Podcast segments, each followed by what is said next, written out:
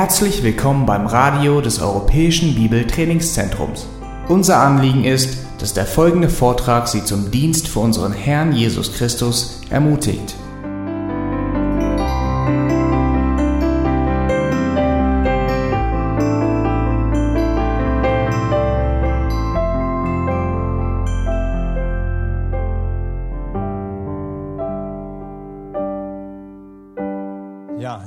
Freue mich, dass ich hier sein kann.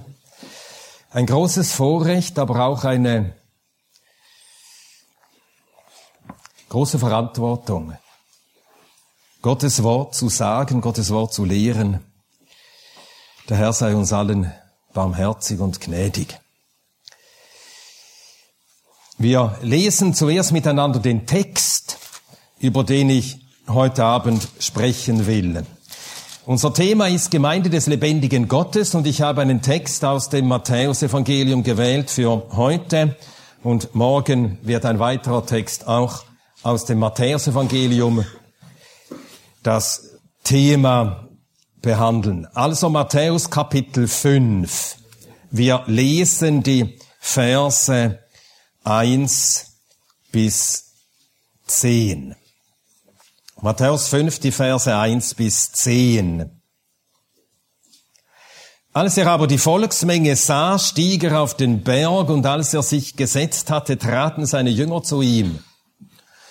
Und er tat seinen Mund auf, lehrte sie und sprach, Glückselig die Armen im Geist, denn ihrer ist das Reich der Himmel. Glückselig die Trauernden, denn sie werden getröstet werden. Glückselig die Sanftmütigen, denn sie werden das Land erben. Glückselig die nach der Gerechtigkeit hungern und dürsten, denn sie werden gesättigt werden.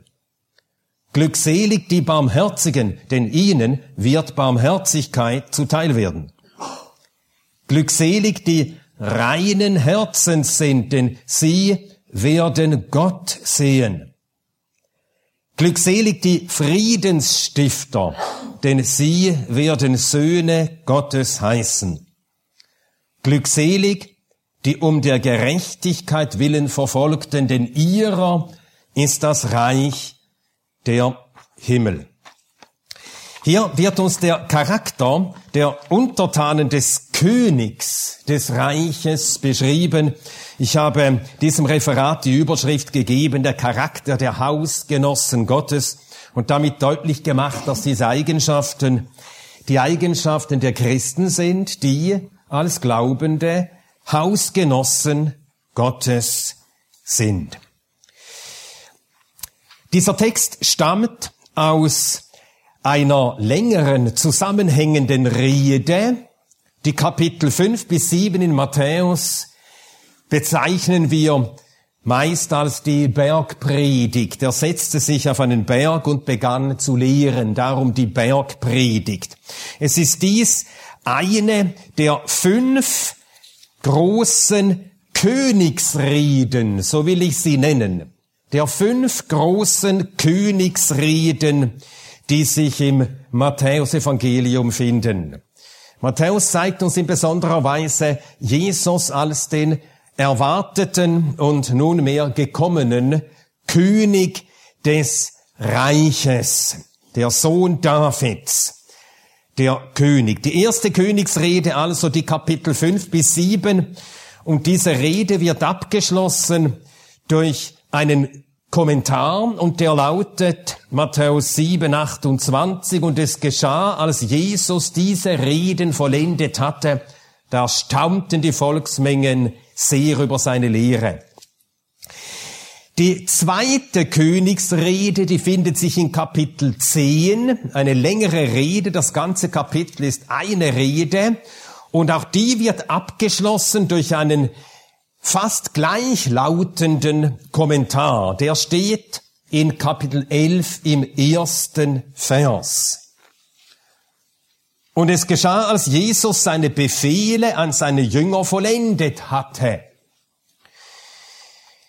Die dritte große Rede des Königs steht in Kapitel 13. Und diese Rede wird auch abgeschlossen mit einem entsprechenden Kommentar, Matthäus 13, der Vers 53. Da steht, und es geschah, als Jesus diese Gleichnisse vollendet hatte. Die vierte Königsrede, das ist das Kapitel 18, das wird morgen mein Thema sein. Das ganze Kapitel 18 wiederum eine große zusammenhängende Rede und am Schluss erneut dieser Kommentar, Kapitel 19, der Vers 1. Und es geschah, als Jesus diese Reden vollendet hatte. Und die fünfte Rede besteht aus den Kapiteln 24 und 25. Matthäus 24 und 25 und wiederum zum Schluss dieser Kommentar, der steht in Kapitel 26 im Vers 1. Und es geschah, als Jesus alle diese Reden vollendet hatte. Durch diesen abschließenden Kommentar markiert der Verfasser des Evangeliums jedes Mal, dass eine Rede gehalten wurde und damit abgeschlossen wurde. So sind diese Einheiten also vom Autor selbst deutlich gekennzeichnet und laden uns natürlich ein, diese fünf Reden miteinander zu vergleichen. Ich nenne nur ganz kurz, worum es geht in diesen fünf Reden, dann wenden wir uns der ersten dieser Reden zu. In Kapitel 5 bis 7 in der sogenannten Bergpredigt, dort spricht der Herr vom Fundament. Es geht um sein Reich und die zu seinem Reich gehören und das erste, was er behandelt, ist nicht das, was ihre Aufgabe ist, ihr Auftrag ist, was sie tun sollen, sondern wie sie sein sind, sein müssen. Hier spricht er vom Charakter der Untertanen seines Reiches. Das ist eine äh, Wahrheit der, des Evangeliums.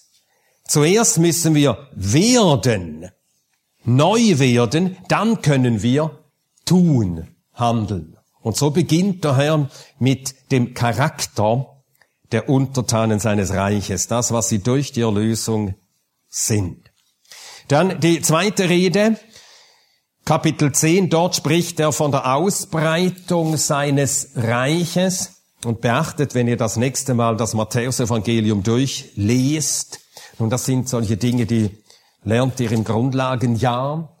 Und ich hoffe, ihr lernt es nicht und vergesst es wieder, sondern macht dann das Leben lang. Genau das. Lest die Bibel, macht Beobachtungen, notiert euch Ausdrücke, tragende Begriffe. Und so ist das ein tragender Begriff im Matthäus-Evangelium, das Reich der Himmel. Matthäus 10, Vers 7, geht hin, predigt und sprecht, das Reich der Himmel ist nahe gekommen. Wie breitet sich dieses Reich aus?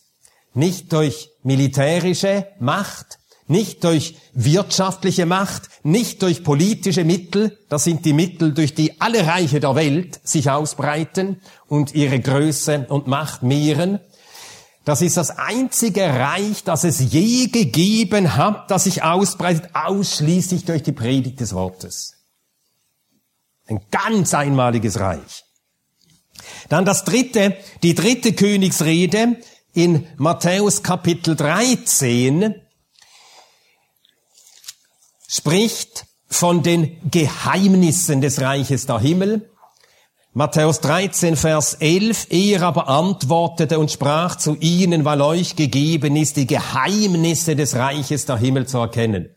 In Gleichnissen kündigt hier der König des Reiches an, dass sein Reich eine ganz unerwartete Gestalt annehmen wird. Es wird nicht sichtbar aufgerichtet, es wird nicht mit unwiderstehlicher Macht sich durchsetzen, sondern es wird unsichtbar bleiben für unbestimmte Zeit und es wird nur vorhanden sein in Wahrheit in den Herzen derer, die dem König gehören. Das hätte man nie ahnen können, wenn man vom Alten Testament her kam und aufgrund der Weissagungen des Alten Testamentes auf dieses Reich wartete, das Reich des Messias, seine weltweite Herrschaft. Und hier spricht der König davon, dass dieses Reich eine ganz andere Gestalt annehmen wird. Man wird nämlich den König ablehnen, ermorden und so wird er die Erde verlassen, aber das Reich zurücklassen unter der Verwaltung derer, die ihm gehören und an ihn glauben. Also abermals wird uns hier deutlich, dieses Reich ist ganz anders als alle Erwartungen der Juden und ganz anders als alle Reiche der Welt, die es je gegeben hat. Die sind immer handgreiflich, prächtig, mächtig, groß, stark. Dieses Reich ganz anders. Dann die vierte Königsrede. Dort spricht er vom Zusammenleben der Untertanen seines Reiches. Wie verhalten sie sich zueinander? Davon mehr morgen. Und die fünfte Königsrede die spricht davon, wie das Reich am Ende der Zeit erscheint, offenbar wird und wie der König kommt mit unwiderstehlicher Macht. Und dann wird das Reich sich so offenbaren, wie es die Juden erwarteten aufgrund der alttestamentlichen Weissagungen.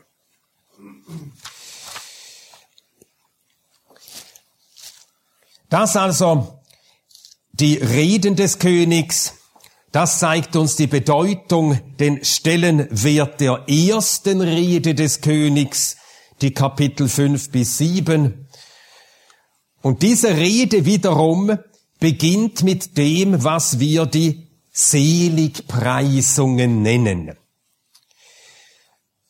Und hier spricht er vom Charakter der Untertanen seines Reiches. Das steht zuallererst. Und das ist das Allerwichtigste an uns, dass wir entsprechende Leute sind, bevor wir anfangen, etwas zu tun. Wir sollen arbeiten, wir sollen fleißig sein, selbstverständlich. Wir sollen uns mühen, wir sollen ringen, wir sollen kämpfen, wir sollen predigen, aber zuerst müssen wir entsprechend sein.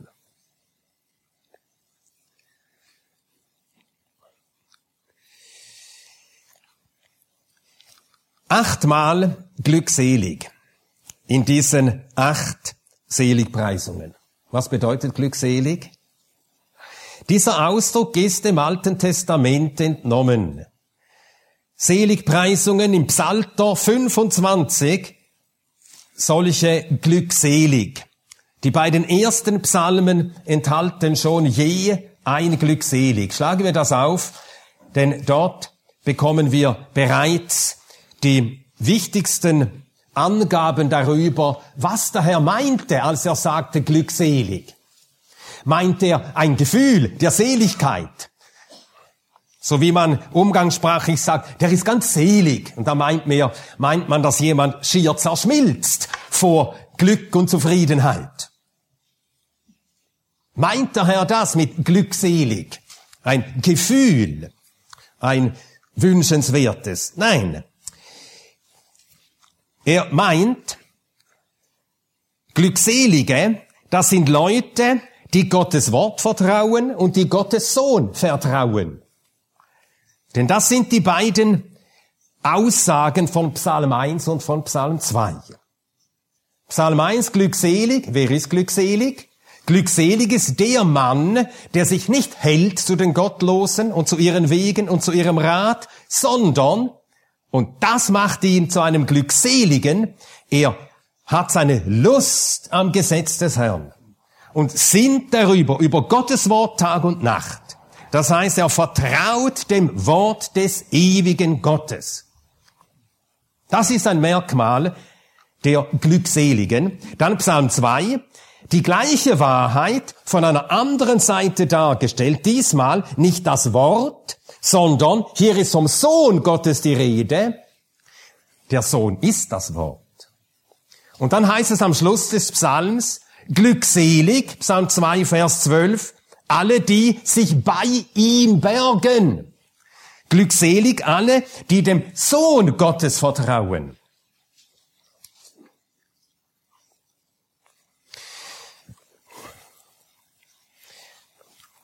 Also glückselig sind Leute, die Gottes Wort und Gottes Wort vertrauen. Und entsprechend haben sie Verheißungen. Und zu jeder Seligpreisung in Matthäus 5 steht eine entsprechende Verheißung. Glückselig die Armen im Geist. Und nachher wird von ihnen etwas gesagt. Ihnen ist das Reich gegeben. Ihnen gehört das Reich.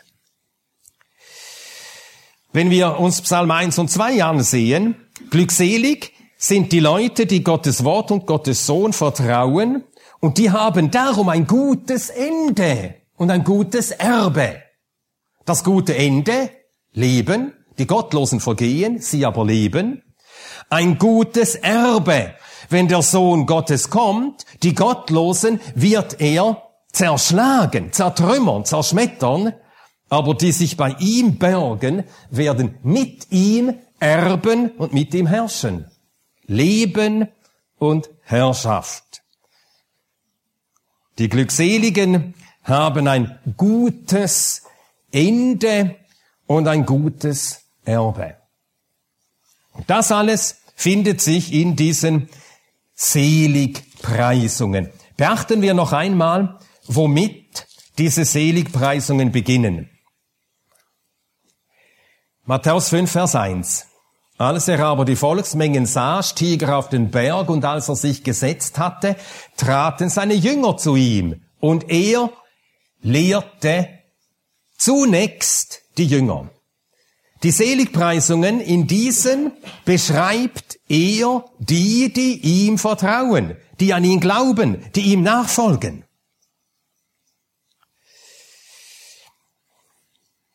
Und wir müssen sehr wohl beachten, was dieser Text Matthäus 5, 1 bis 10 sagt. In diesen Text kann man sehr leicht Dinge hineinlesen, die nicht dastehen, oder Dinge aus ihm herauslesen, die nicht dastehen, und das wird sehr häufig getan. Manche denken, wir hätten hier vom Herrn Angaben, Anweisungen, Anleitungen darüber, wie man glückselig wird. Das ist aber nicht wahr. Er sagt nicht, wenn ihr das tut, seid ihr glückselig. Sagt er nicht. Sondern er beschreibt die Glückseligen und sagt, was für ein gutes Teil sie haben. Anders ausgedrückt, er beschreibt die, die, das ist jetzt natürlich ausgedrückt mit äh, dem ganzen Licht, das uns die Lehren der Apostel vermittelt. Er spricht von den Menschen, die erwählt, berufen, gerechtfertigt und verherrlicht sind. Er beschreibt ihre Eigenschaften. So sind die. Das sind die Glückseligen.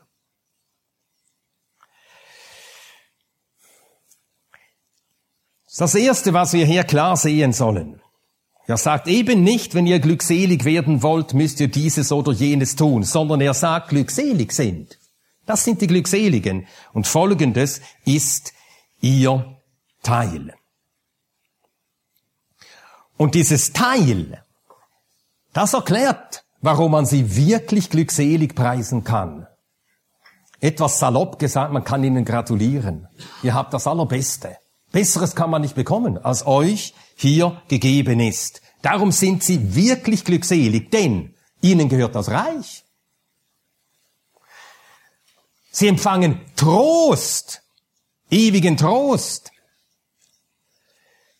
Sie erben das Land, die Erde. Sie werden mit Christus alles erben, mit ihm über die ganze Schöpfung herrschen. Sie werden gesättigt werden. Vollkommenes Genüge ist ihr Teil. Sie werden Barmherzigkeit erlangen. Die brauchen wir, um errettet zu werden, die brauchen wir, um errettet zu bleiben, die brauchen wir auch, um entrückt zu werden. Die Entrückung ist der letzte große Akt von Gottes unbegreiflicher Barmherzigkeit, dass er uns herausreißt aus dieser Welt der Sünde und des Todes, wo wir alle, weil wir in Sünden geboren sind, auch als Heilige, am irdischen kleben. Aber er holt uns heraus in seiner Barmherzigkeit. Also Barmherzigkeit ist ihnen gegeben. Was für ein herrliches Teil. Ihnen ist gegeben, dass sie Gott schauen werden. Wir lesen davon in Offenbarung 22. Sie werden sein Angesicht sehen. Von ihnen wird gesagt, sie werden Söhne Gottes heißen. Ja, wir sind schon Söhne Gottes, aber es ist noch nicht offenbar, was wir sein werden. Und das wird erst offenbar werden, was wir als Söhne Gottes wirklich sind. Und dann wird das dem ganzen Universum manifest werden, dass wir Söhne Gottes sind. Darum werden sie zu Recht glückselig genannt, weil ihnen solches zugesagt und bereitet ist. Das ist das Erste, was wir hier an diesem Text verstehen müssen. Zweitens, die Glückseligen, das sind die Untertanen des Reiches, ihnen gehört das Reich, das wird in der ersten und letzten Seligpreisung gesagt. Und damit wird ausgedrückt, dass darin enthalten ist alles Übrige an Segnungen. Sie gehören zum Reich, das Reich gehört ihnen, sie gehören dem König, der König gehört ihnen. Und mit ihm haben sie alles. Die erste Seligpreisung endet, denn ihrer ist das Reich der Himmel. Die achte Seligpreisung, Vers 10, endet, denn ihrer ist das Reich der Himmel. Dann das dritte, was uns ganz klar sein muss, es wurde schon angedeutet, die Eigenschaften der Glückseligen sind nicht Eigenschaften, die ihnen von Natur gegeben sind. Wenn es heißt, glückselig sind die Sanftmütigen, dann sind damit nicht gemeint Leute, die von Natur eher so auf Ausgleich bedacht sind und eher so eine, nett, eine nette und freundliche Art haben, im Gegensatz zu denen, die eher schroff sind und kantig, also nicht solche natürlichen Eigenschaften, sondern sie haben Eigenschaften, die ihnen mit der Erlösung gegeben worden sind.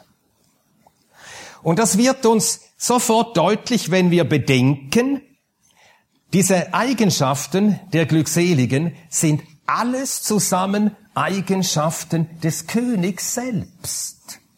Glückselig die Armen, unser Herr wurde arm.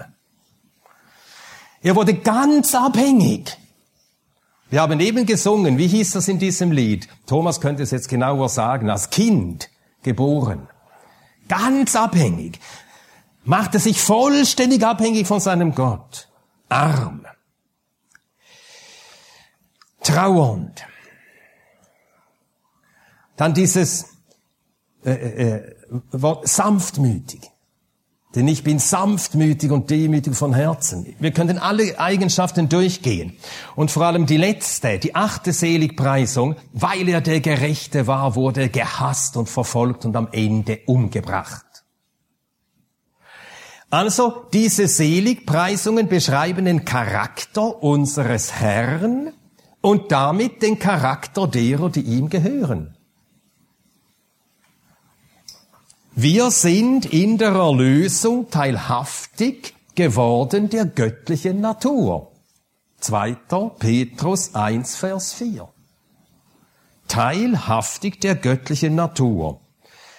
Und hier haben wir eine Beschreibung auch der göttlichen Natur, die in die Erlösten hineingelegt ist. Durch die neue Geburt. Das wissen wir aus einem anderen Abschnitt im Neuen Testament. Wer ist im Reich drinnen? Wer gehört zum Reich? Die von oben geboren sind, die aus Wasser und Geist geboren sind. Die gehen ein ins Reich oder sind eingegangen ins Reich. Die Untertanen des Reiches sind die Wiedergeborenen. So sind sie ins Reich eingegangen. Und sie haben die göttliche Natur seit der Wiedergeburt. Und damit werden diese Seligpreisungen eben nicht zu einer Anleitung, was man tun muss, um glückselig zu werden, sondern eine Beschreibung der Glückseligen. Und jetzt können wir uns im Spiegel anschauen und sehen, inwieweit wir uns selbst erkennen. Und dann merken wir, wir müssen alle wachsen darin. Die göttliche Natur ist ganz da, aber sie muss wachsen, sie muss sich entfalten. Dann das vierte, was wir aus diesen Seligpreisungen lernen wollen. Wichtiger als alles, was die Untertanen des Königs des Königs tun, ist, was die Untertanen des Königs sind. Zuerst müssen sie zu Glückseligen werden, dann können sie sich wie Glückselige verhalten. Wer machte sie zu Glückseligen? Der König selbst. Und das zeigt, dass die Gnade die Grundlage des Reiches des Königs ist. Das ist ja das Prinzip der Gnade. Dass er alles für uns tut, an uns tut, alles von ihm ausgeht. Das ist das Prinzip der Gnade. Äh, ich las auf dem Weg dahin, das heißt auf dem ersten Viertel des Weges, da fuhr ich nämlich mit dem Zug, und da begann ich zu lesen eine Biografie, die erschien zum 200. Jahrestag der Abschaffung der Sklaverei. Vor einigen Jahren, nicht so vielen Jahren, also in, in England, die Abolition.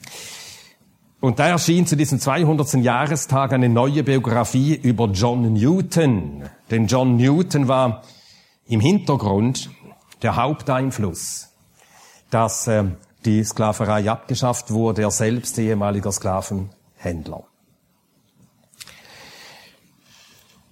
Äh, der äh, Verfasser dieser Biografie heißt, vielleicht will es jemand notieren, John Aitken.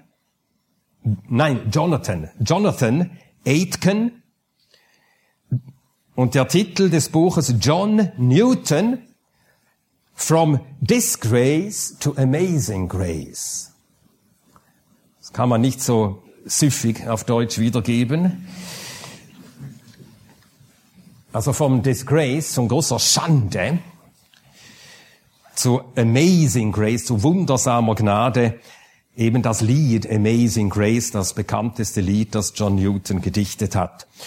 Und äh, über diesen John Newton sagt dieser Jonathan Aitken an einer Stelle Folgendes. Äh, ich lese es zuerst ganz schnell auf Englisch. Viele können ja Englisch und nachher äh, versuche ich es zu übersetzen. Throughout his long and influential public life, the outstanding features of Newton's private character were faith, humility, and gratitude. The faith was the certainty of God's faithfulness. The humility was his genuine sense of a sinner's unworthiness. The gratitude was the overflowing thankfulness of his heart to God for the amazing grace that, in the lines of his immortal hymn, saved a wretch like me. Durch ein ganzes langes und einflussreiches öffentliche Leben waren doch die herausragenden Eigenschaften von Newtons privatem Charakter Glaube, Demut und Dankbarkeit. Also das ist die Grundlage für sein ganzes Leben. Eben wie die Seligpreisungen. Das ist die Grundlage. Sein Glaube, das war seine Gewissheit von Gottes Treue. Seine Demut kam aus seinem tiefen Empfinden der Unwürdigkeit des Sünders. Und seine Dankbarkeit, das war seine, sein überfließendes Empfinden der Dankbarkeit zu seinem Gott für seine wundersame Gnade, die einen Elenden wie ihn rettete.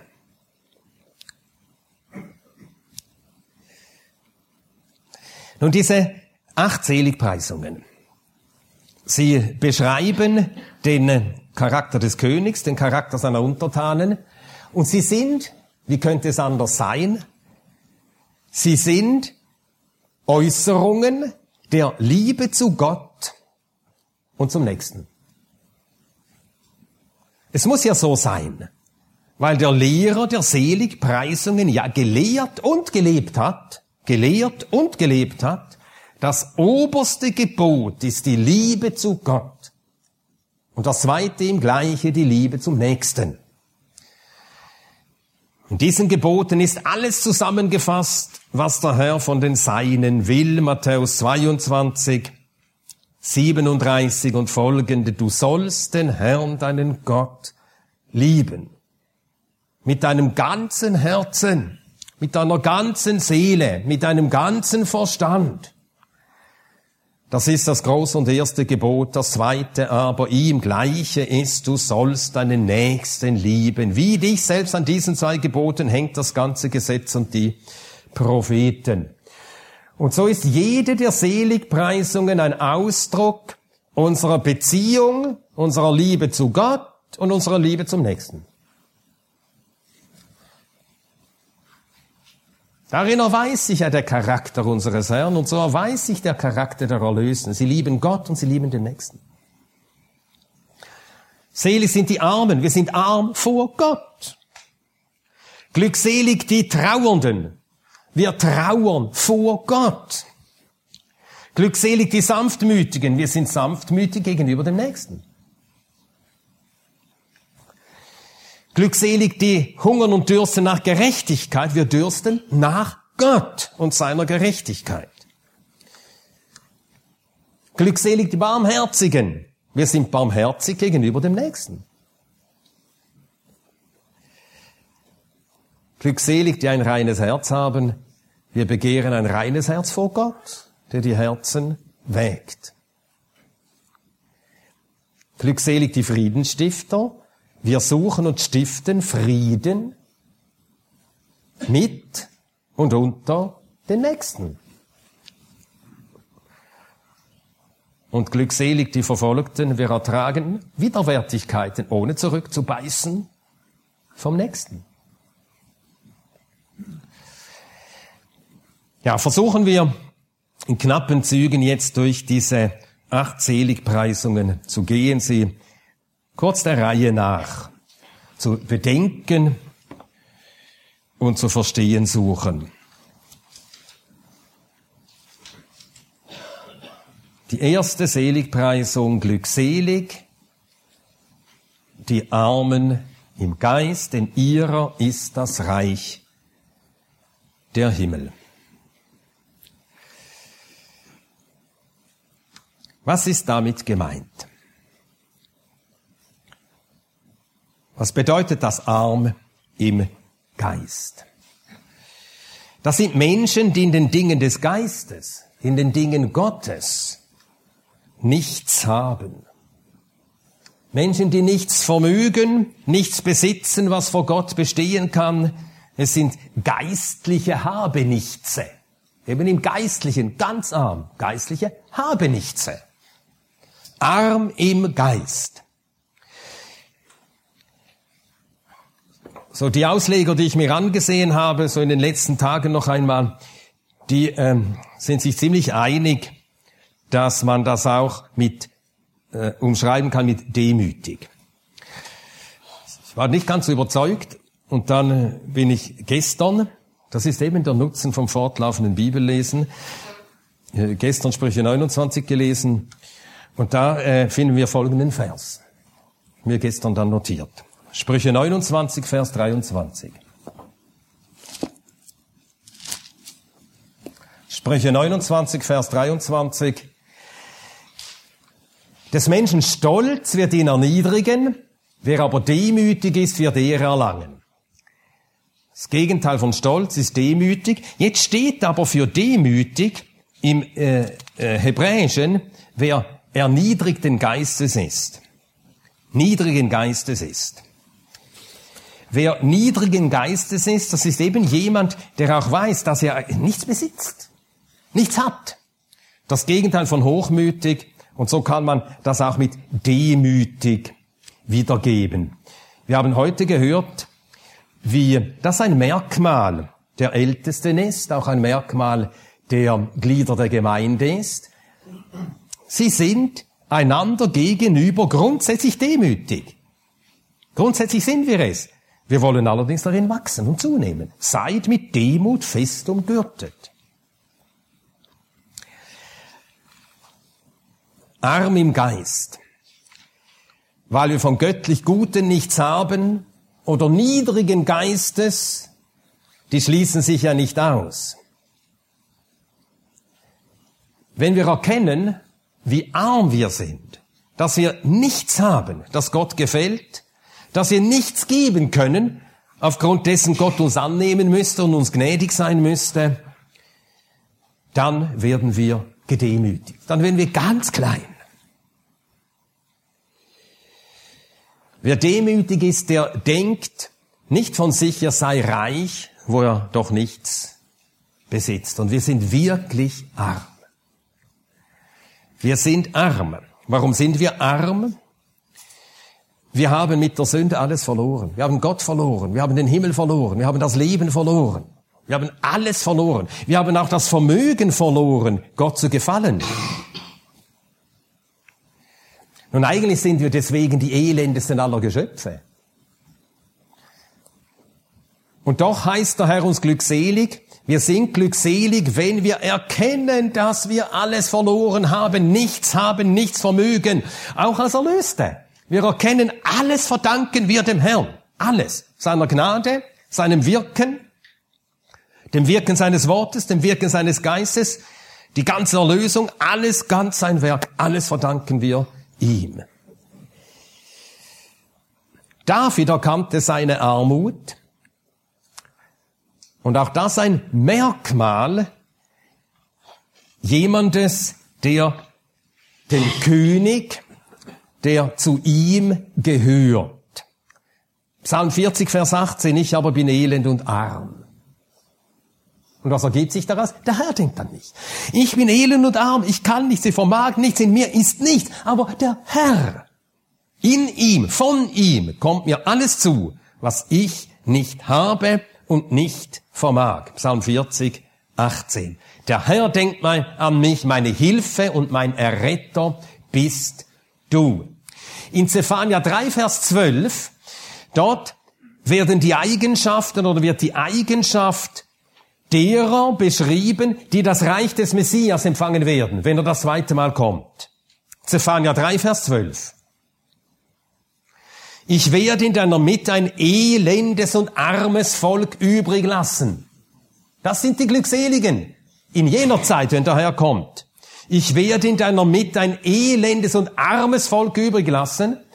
Und weil sie wissen, dass sie elend und arm sind, was tun sie? Sie werden zum Namen des Herrn Zuflucht nehmen. Genau deshalb. Wehe uns, wenn wir uns für reich halten. Wehe uns, wenn wir uns für reich halten und denken, wir besitzen alles, wir haben alles, uns fehlt nichts, wo wir in Wahrheit elend, jämmerlich, arm, blind und bloß sind. Offenbarung 3, Vers 17. Die erste Seligpreisung ist ganz grundlegend. Darum steht sie am Anfang als allererste. Wir sind arm. Das Bewusstsein unserer totalen Armut wächst sogar mit wachsendem Glauben und mit wachsender Erkenntnis. Es wird uns immer deutlicher, dass wir nichts sind. Paulus sagt das zweimal von sich, dass er nichts ist. Eine Stelle schlagen wir auf, 2. Korinther 12. 2. Korinther 12. Vers 11.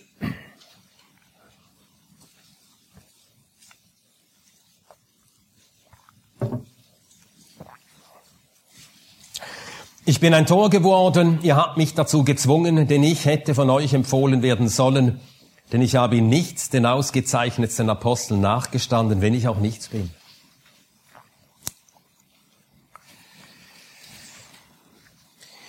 Wir erkennen immer deutlicher, dass in uns nichts Gutes wohnt. Das sagt Paulus als Erlöster. Ein Sünder erkennt das ja gar nicht, aber als Erlöster, ich weiß, dass in mir, das ist in meinem Fleisch, nichts Gutes wohnt. Römer 7, 18. Wir vermögen nichts ohne ihn. Ohne mich könnt ihr nichts tun. Ja, wir können einiges tun ohne ihn. Nur sündigen. Das können wir. Johannes 15, Vers 5. Ohne mich könnt ihr nichts tun. Und entsprechend die Verheißung, die Armen im Geist, ihnen gehört das Reich der Himmel. Das ist, wie gesagt, eine ganz umfassende Verheißung. Man kann es auch so ausdrücken, 1. Korinther 3, 22 und 23. Alles ist euer, ihr aber seid Christi, Christus aber ist Gottes.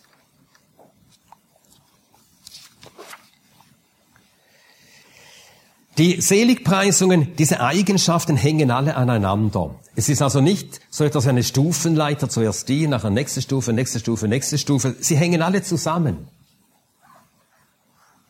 Und das bedeutet auch, dass man sich nicht einen aussuchen kann und sagen kann, ja, sanftmütig, das gefällt mir. So arm will ich schon nicht sein, aber sanftmütig.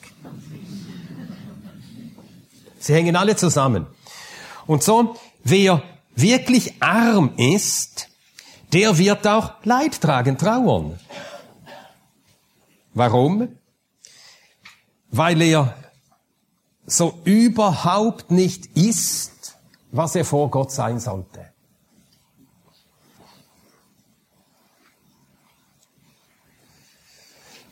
Erkenne ich meine geistliche Armut, dann ergibt sich das daraus, dass ich vor Gott Leid trage.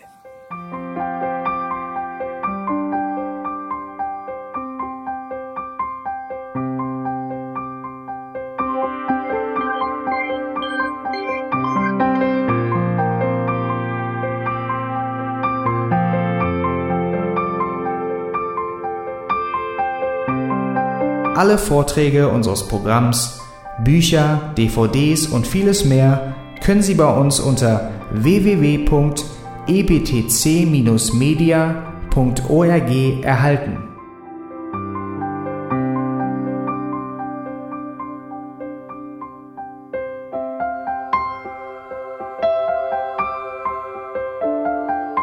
Radio Neue Hoffnung ist frei und ohne Werbung nur aufgrund Ihrer Spenden möglich. Wenn Sie weitere Informationen dazu finden möchten, wie Sie Radio Neue Hoffnung unterstützen können, besuchen Sie die Webseite www.rnh.de.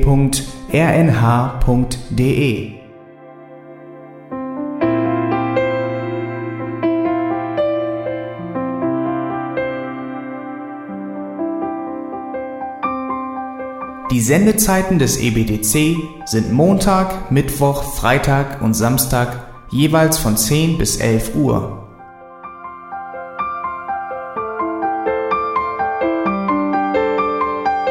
Sie finden uns im Internet unter www.auslegungspredigt.org. Eine E-Mail können Sie uns senden an radio@auslegungspredigt.org. Telefonisch erreichen Sie uns unter 0049 30 60 988 610. Unsere Postanschrift ist EBTC Havelländer Ring 40 in 12629 Berlin, Deutschland.